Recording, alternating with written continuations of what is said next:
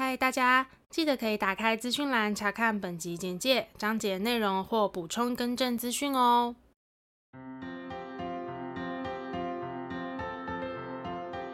欢迎收听 AMpm 交换日记，我们来聊天，好哦。Hello，我是 A，我是 Millie，那我们就要聊什么呢？我们今天就来聊聊关于旅行，你是一个人旅行派还是团体旅行派？没错，你是？我觉得我好像是要有旅伴的那种人。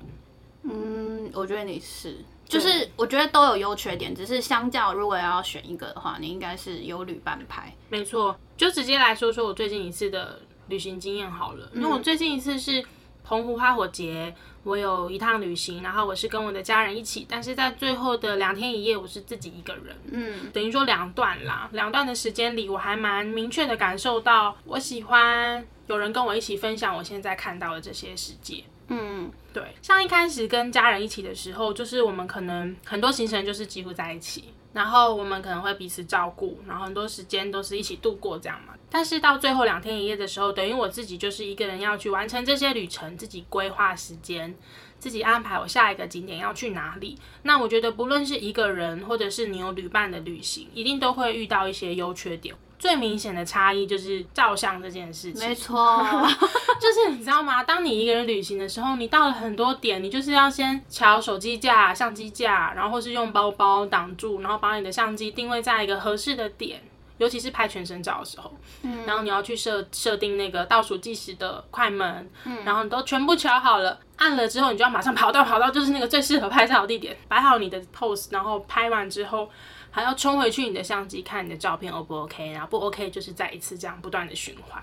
但是如果这时候你有旅伴，旅伴就可以直接帮你调整，帮你拍照。对，拍照其实是真的很大的一个差别。我觉得是最大的缺点。嗯，老实讲，我是一个蛮喜欢一个人旅行的人，但是你要我讲最大的缺点，绝对就是拍照。对，除非你就是呃，就是总是请别人，就是可能也是旅客的其他陌生人帮你拍啦。但其实那时候你也不太好意思要求那个照出来的感觉，就是你如果今天请一个路人拍，真的拍不好，应该很少人会说，你可以再帮我拍一次吗？我要什么什么角度，然后要照到哪个什么东西，就是很难去要求一般的路人帮你拍到你最想要的照片。对啦，嗯，但是自己拍就也很很麻烦，嗯，就是就算你摆好了，有可能拍出来也不会是你想要的那个角度，因为有时候你自己过去站还是会有一些差异，因为没有人可以跟你讲说，哦，你前面一点，后面一点这样，脸侧一点什么的，对。所以这个时候如果你有那个翻转的镜头，就会很方便。哦，哎，这样听起来会超像夜配，有些手我们没有要夜配，有些手机就会有那种翻转镜头啊，然后你其实你要拍到就会很方便。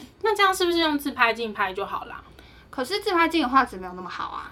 哦，oh, 对啊，嗯，比如说我现在要拍一个海边好了，嗯，然后我要拍我在我跟海的合照，我就会把我的手机可能架在离我可能一两公尺远的地方，然后用包包挡着，手机放在包包的前面，嗯，立着这样拍，就很麻烦啊，很麻烦，而且很累。然后如果是大热天的，嗯，你就会更累。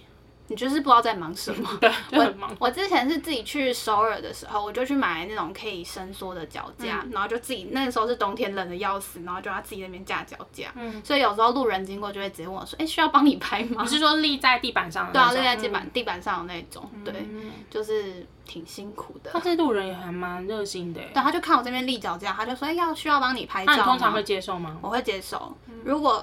看国家，对，反正就是在韩国，我觉得 OK，嗯、哼哼对啊，他们你说是当地人问你哦、喔？呃，对他们会用英文问我，嗯，嗯。好棒哦、喔。哎、欸，我之前有分享过，有一次就是因为这样，然后后来就是嗯，少女时代的摄影师，少女时代摄影师 就是那个时候认识的。啊，没有认识，但是他没有把你拍成少女时代，那是人的问题，不好意思。我觉得第二个最大的缺点就是用餐的时候。啊，对，我跟你讲，我这次去澎湖真的是深受其害了，嗯、就是你知道跟我家人一起。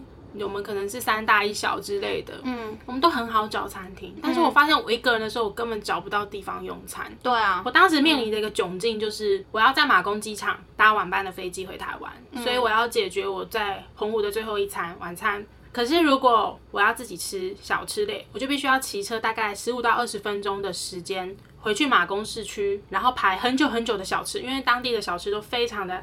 排，很很需要时间排，非常的排，对，就是很排就对了。嗯、然后那时候我又没有那个美国时间可以在那边排队，然后还往来可能将近就要四十分钟，嗯、我可能就是只剩一个小时的时间，我要吃完一顿晚餐，所以我就在马公机场附近找一些就是可能小吃馆或者是海鲜餐厅等等都找不到。嗯，那因为在澎湖，你就会想说。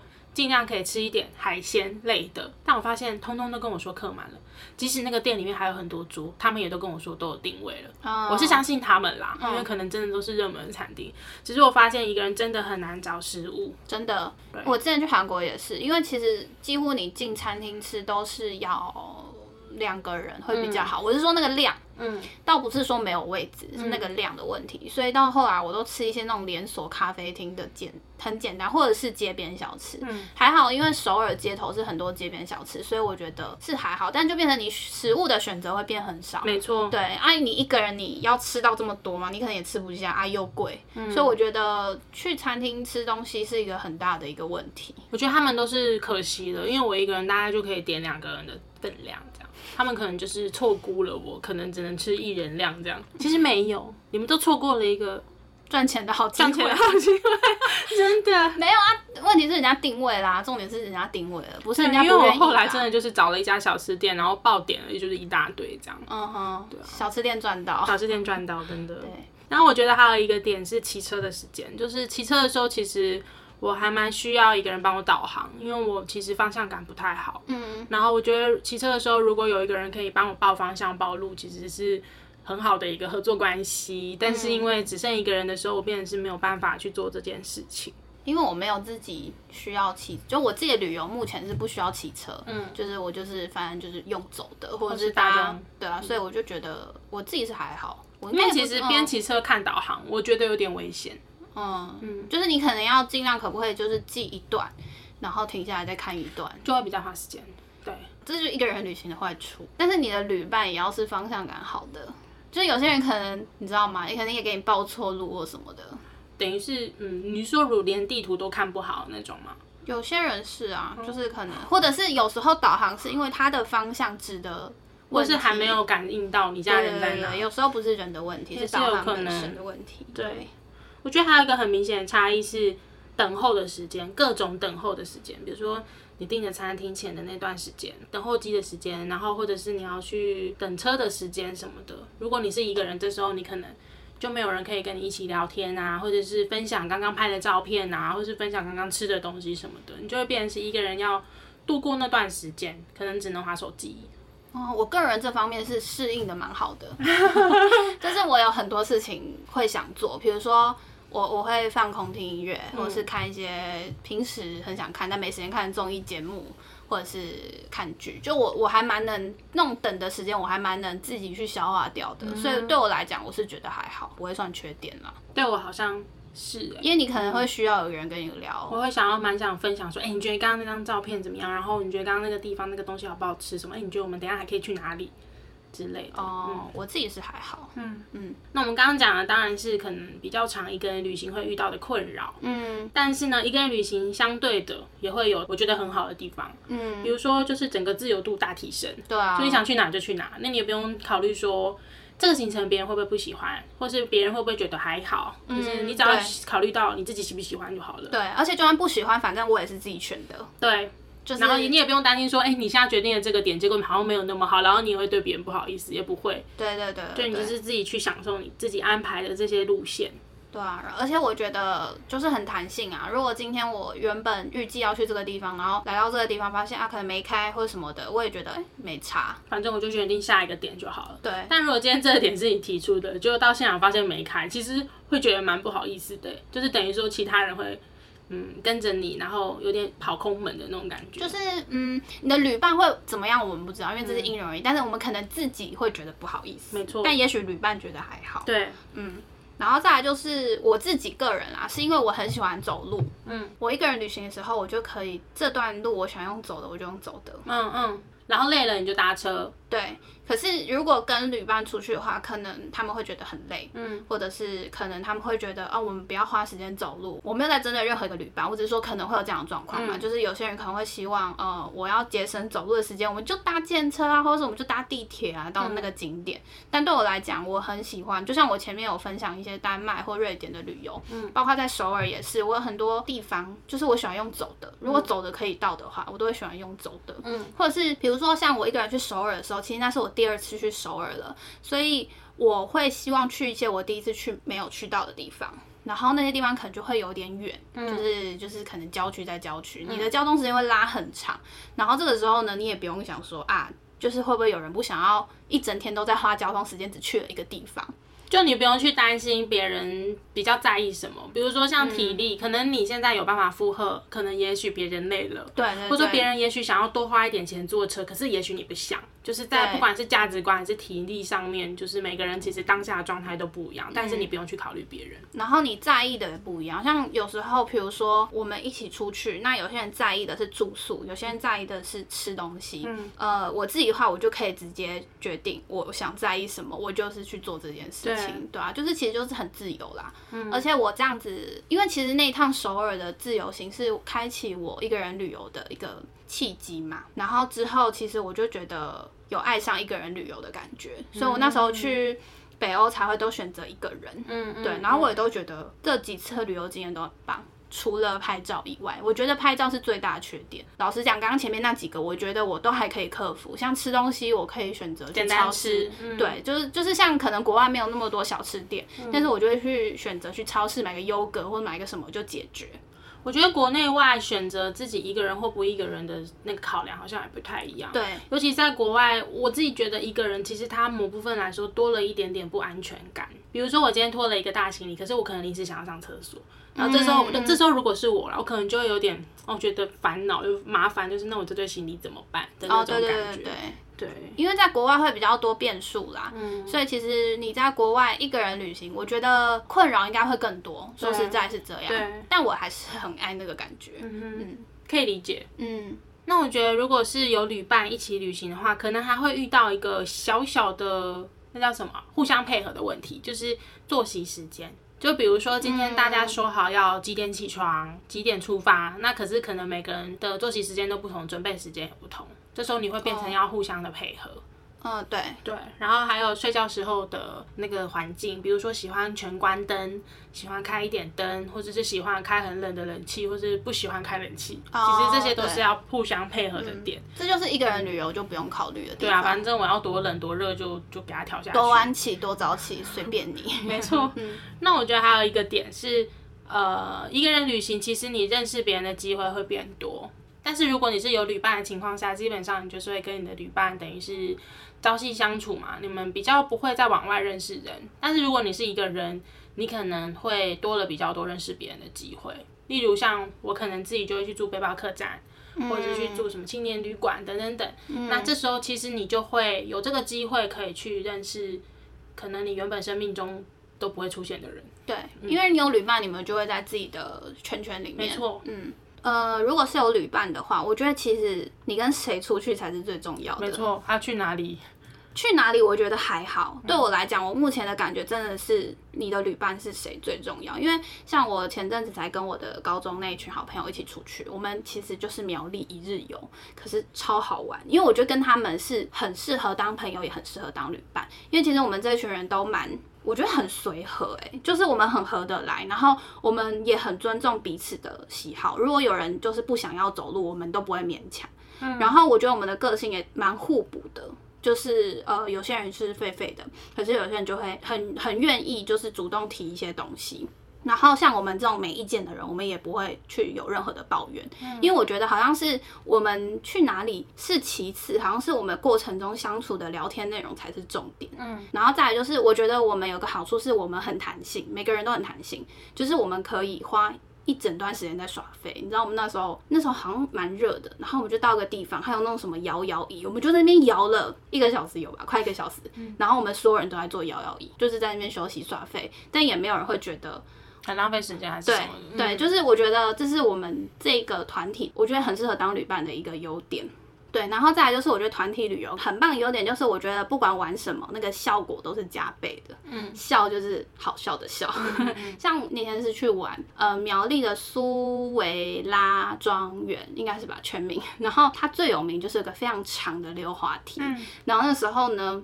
就是我的其中一个朋友就跟我说，哦，这没有很可怕，其实根本超可怕，因为它速度非常的快。嗯、然后你知道那个我溜滑梯的影片，他们就可以笑一整天。嗯、我的一个朋友真的很浮夸，我们在做摇摇椅的时候，他就一直重复看，然后每次看就一直笑。他说他觉得真的是太疗愈、太好笑了。所以我觉得这是跟团体旅游很棒的优点。嗯，然后再来就是跟朋友出去的时候，你可以有很多意想不到的事情。就是通常都是建立在聊天内容，所以我才会觉得好像跟他们出去，可能比如说路程上的聊天内容，或是在吃饭的时候聊天内容才是重点。你这么一说，我突然想到，就是其实现在对我来讲，很多旅程印象深刻的点是，比如说我们停留下来拍照很好笑的那些时刻，对，并不是你去到哪个地方好不好玩。比如说像澎湖，我帮家人拍的照，然后我很享受在当下，我就是指挥他们摆那些动作，然后帮忙拍下就是那种绝世美照的那种成就感。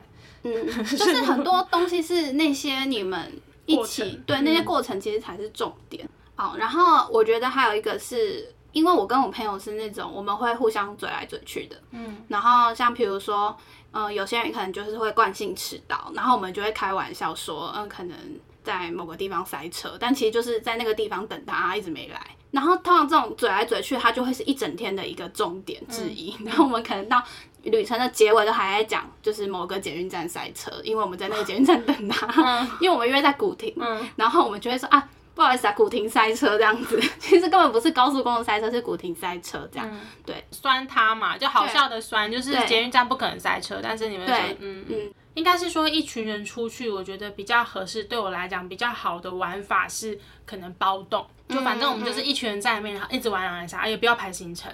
嗯，然后如果说是一群人，然后排那种很密集的行程的时候，我就觉得其实有点麻烦，因为我们要集合。然后一起出发，然后到哪里、嗯、上厕所时间也不一样，然后就一直等等等等等，到后面我就会觉得就是有点麻烦。所以其实去哪里这件事情对我来说比较像是，我会有点预设，我跟这群人比较适合去哪里玩，怎么样的玩法，我跟那群人比较适合怎么样的玩法，嗯、就是看旅伴的性质，对，有点像是这样。嗯、然后我其实有一个，嗯、呃，还蛮明显，我发现我不喜欢的地方，一群人的时候，我其实没有很喜欢被当成导游。嗯，对，就是。可能我们一开始事前会有很多针对行程的讨论，然后这个行程是大家有共识的，然后当天实实际在玩的时候，如果有很常被问说，哎，我们接下来要去哪里？哎，那家店在哪里？地址在哪里？就是其实云端文件可能都写的清清楚楚的时候，这时候其实我是会不太高兴的。就是他们什么都问你。对，我就想说，这趟旅行对我来讲，我也是来放松玩乐的啊，为什么好像变成是我得要担任一个什么领队还是导游的角色？我也不太确定为什么最后演变成这样，还是说我给人一种就是我我要当领队还是当导游的那种感觉，但其实我还记得有几次我事前都讲的蛮清楚，说我这一趟其实就是想耍废，所以事前我们讨论清楚，好，接下来就是这样做。那我也很不喜欢旅行之中伸手牌问人说那个要怎么走，那个要怎么走的人，我就觉得你没手机吗？嗯，对，然后我就会觉得好累哦，就我其实没有想要当这样子的角色，负责收钱、负责付钱什么的没有。那我觉得你就是没有跟对对的旅伴，就是这样而已。我觉得事前有讲好，跟实际上他们有没有理解到这趟旅行对我的意义是两回事啦。那我其实也不怪他们，但是就会有点降低我之后还想要一起出去玩的这种意愿。我还是很享受在就是跟他们一起玩的这个过程中，只是必须得说我没有那么的整段都这么的享受跟投入。嗯，就是当你被问的时候，你可能心会想说，嗯，怎么又来了？对，而且不是云端都有资料吗？为什么问我？而且很常问我下一步要去哪里，这样。对，嗯，我没有很喜欢被当导游的感觉。可是今天不一样哦。假设今天就是我跟大家讲说，哎，我想要规划一个旅行，然后我们去哪里玩，我邀请大家的话，我觉得是另外一回事。我会很愿意，啊、对，我会很愿意当这个。嗯这个嗯角色，这个角色，嗯、但是又另外一个状况是，今天我是主轴，没错，我是提起这趟旅程的人，但是我也讲清楚了，这一趟我其实就是要耍废，嗯，然后我也把很多的行程什么的，我该找的都已经写在网络上了，然后大家事前其实都已经有共识了，嗯，那在那个当下，我就觉得大家要对这个旅程自己有自主的去看了。对啊，因为其实东西都在那了，都已经帮你们整理好喽。对啊，那可能真的是每个人团体旅游的风格不一样。对，因为像我们，虽然我们没有实际上可能出国这种比较长期的旅游，但是比如说那种两天一夜或什么的，其实好像也没有到。对，因为我们真的比较随性，所有人都是比较随性的，嗯、就是我们比较没有那么的呃，像你们有认真讨论行程过。嗯嗯，我印象最深刻的一个点是我们好像去一个餐厅要付钱，大家就等着我收齐钱去跟柜台，然后回来的时候，其中一个问我说：“哎，你不先找我钱吗？”类似这种，可是他是无心的，但是当下的我就会觉得说我真的是领队。我塞，因为我跟你讲，我们这团完全不会有这种困扰，就是永远都会有人先付，然后我们所有钱都是事后，我们还会有一个呃，我们的财务小尖兵，他会把每次的财务的那个，就是我们谁付什么钱啊，什么弄得清清楚楚，然后最后大家一起转账。嗯、呃，应该是说那一趟旅程，因为我就不打算把谁设定成导游，所以我不会有一个事前什么先收多少公费。我们也没有公费。然后，只是我印象很深刻，就是在那个餐厅的当下，走进那个地方，我跟他，因为是我先打电话定位的，嗯，然后我先去报道，报道完说，哎、欸，那接下来一个人收多少钱哦？我转头跟大家说，请大家拿多少钱。然后有的人没有办法拿，刚好，嗯，然后转身付给柜台的时候要回来，因为那时候其实已经很忙很累一整天的行程了。然后就其中一个人问我说，嗯、呃，你不先找我钱吗？的时候，我其实有一点觉得、，OK，就是我今天应该就是一个领队。可是你说像这一群人，其实之前有几次旅行经验也都还 OK，所以我就不太确定到底是个案吗？不知道哎、欸，对啊，只是确实会有点降低之后想要再跟一大群人出去的这种欲望。嗯，对。旅行就是要开心啦，对啊，嗯、所以我其实没有很喜欢一个人，但是我也不要人太多，嗯、然后我至少希望有一个旅伴，这样就是总共两个人。嗯，那至于上限要到几个人，我觉得还蛮看状况的。祝福大家都可以找到对的旅伴。而且，请珍惜那些愿意规划旅程的人。A 在喊话。而且大家其实都是超级忙的情况下去收集这些资料，不是说大家其他人都没有付出哦，还是有人很热心的，就是帮忙定行程跟一起规划。只是我觉得在旅行的当下，其实我们是一起全部的人来完成这个旅行，或者是在享受当中。对，那我不是想要说谁对谁错，因为我觉得其实很应该很多当下是无形的啦。只是如果可以选择，我会选择更自在。更随性的一个旅行模式。嗯，那这时候我现在目前唯一想到的是人数减少。嗯，因为人少，意见就会再少一点。没错，对啊。所以其实不论是一个人旅行还是多人旅行啊，我觉得一定都有有它的好处跟坏处。因为其实像多人旅行，你们就可以一起拍那种超级好笑的影片。就是那种人多才有办法拍的，对。然后或者是你们才有办法去怎么说玩游戏，很多团康是要人多的，对。或是你们才有办法去一些就是可能要互相分工才能够完成的一些旅行规划等等等。但我觉得旅行这件事情最重要的是你有没有享受在其中，对，这才是最重要的。就是选择你自己可以真正享受的方式，最舒服的方式是最重要。因为有些人也许他就是喜欢跟一堆人。那这样也很好，对，那这样很棒。嗯、就是重点其实是你自己心情啦，嗯、所以就希望大家都可以找到适合自己的旅行模式跟好的旅伴，然后你也是成为一个好的旅伴。嗯，对。好啦，那我们今天这集的内容就差不多到这边。如果说对我们的频道内容有兴趣的话，欢迎到各大 podcast 平台搜寻 A M P N 交换日记。那我们的 YouTube 也会同步上传音档哦。没错，那如果大家有什么想跟我们说的话呢，都欢迎留言告诉我们，或是到 IG 找我们互动哟。那我们就下次见喽，拜拜。